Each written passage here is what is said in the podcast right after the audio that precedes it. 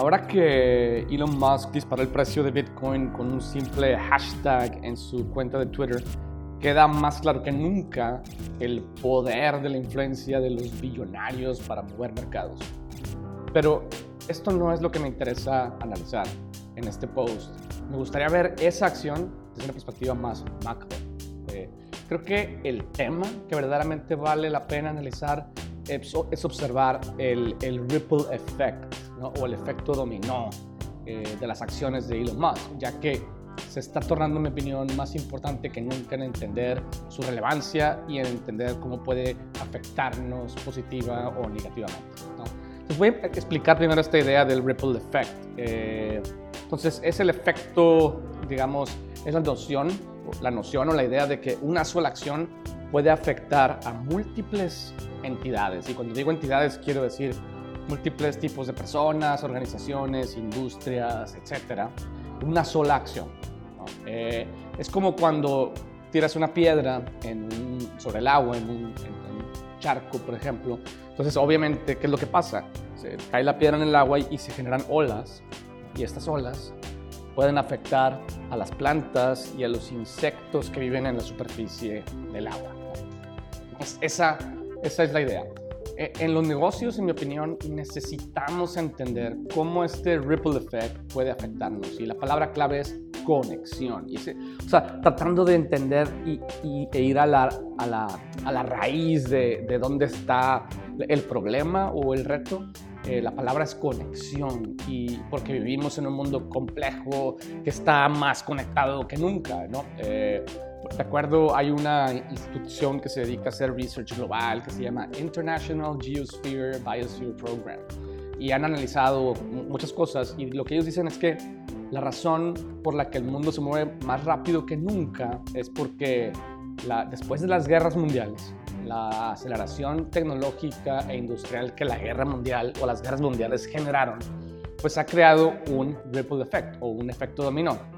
Cada año somos más personas con mayor prosperidad, mejor conectadas por medios de comunicación y por medios de transporte que nunca, y esto nos acelera, ¿no? Porque tiene eh, el efecto de somos más personas, más conectadas, y pues todo se mueve más rápido.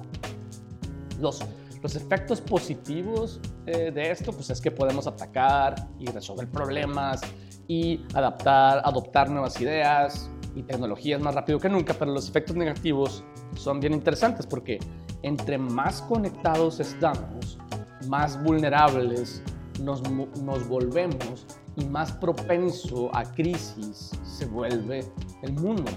¿no? ¿Por qué? Porque cualquier acción tiene efectos eh, intencionados o no y hace nuestro mundo más inestable. Eh, el efecto dominó o el ripple effect de las acciones de Elon Musk son un ejemplo extremo de cómo las acciones de una persona pueden mover mercados financieros.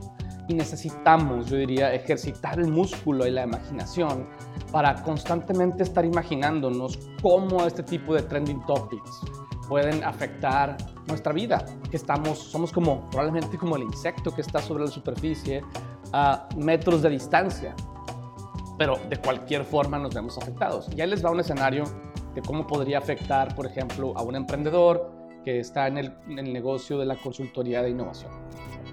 Si, como ya sabemos, tradicionalmente las transacciones entre dos personas las opera un sistema centralizado, un banco central.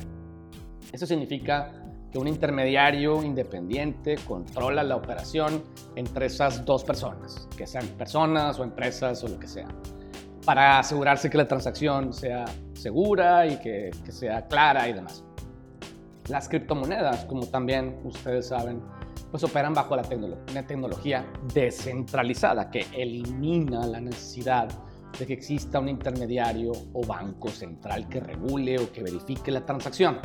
Entonces, entre más interconectado y más desintermediado se vuelve el mundo, por ejemplo, en la, medida en la que adoptamos eh, criptomonedas y tecnologías de blockchain, etcétera, más inestable y más propenso a crisis nos volvemos. ¿no? Si cada 10 años sucedían las grandes crisis, ahora podrían suceder cada 5 años. Entonces, gente, esta acción de Elon Musk que tiene ondas, que hace que más gente compre y adopte una criptomoneda, que tiene ondas, que hace que cada vez eh, en el futuro próximo eh, las transacciones financieras estén menos reguladas y estén desintermediadas, ¿no? esa desintermediación, ¿qué efecto puede tener? ¿no? para los bancos centrales, que son los principales responsables de mantener la estabilidad financiera de los sistemas financieros del mundo. ¿no? Eh, yo creo que los obligaría a, a, reaccionar a las crisis. Si hay más crisis más seguido, eventualmente yo estaba leyendo que los bancos centrales van a tener que eh, ofrecer tasas de interés negativas y dije, what the hell is that? me puse a investigar. Entonces, de acuerdo a Investopedia, las tasas de interés negativas son medidas que toman los bancos centrales para estimular la economía cuando hay crisis.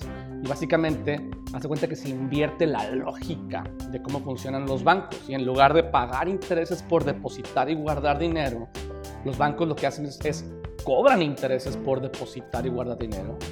Y lo interesante también es que en lugar de cobrar intereses por prestar dinero, eh, en teoría al menos, pagarían intereses por prestar dinero. Entonces, esta estrategia contraintuitiva existe para estimular la economía en tiempos de crisis. Y, porque lo que hace es que evita que la gente se vuelva conservadora y guarde su dinero en el banco. ¿no? Entonces, esto no nada más estimula el gasto para, los, digamos, para las empresas pequeñas y las personas este, individuales, sino también estimula, obviamente, la, investigación, el desarrollo, la reinvención, eh, porque, pues, digamos, ¿en qué vas a invertir tu dinero? ¿no? Eh, si eres una compañía que tiene cash y por consecuencia estimula la innovación, lo cual evidentemente resulta conveniente para mi negocio. Eh, este es solo uno de los varios posibles escenarios que el tweet de Elon Musk podría generar hacia el futuro. Es que cuando enfrentamos una noticia o un trending topic como este, necesitamos preguntarnos, ¿no? ¿Cuáles son las posibles olas que esta acción podría generar? ¿A qué tipo de empresas o industrias podría afectar? ¿Y cómo estoy yo conectado directa o indirectamente con esas personas o con esas empresas? ¿Y cómo me podría afectar a mí?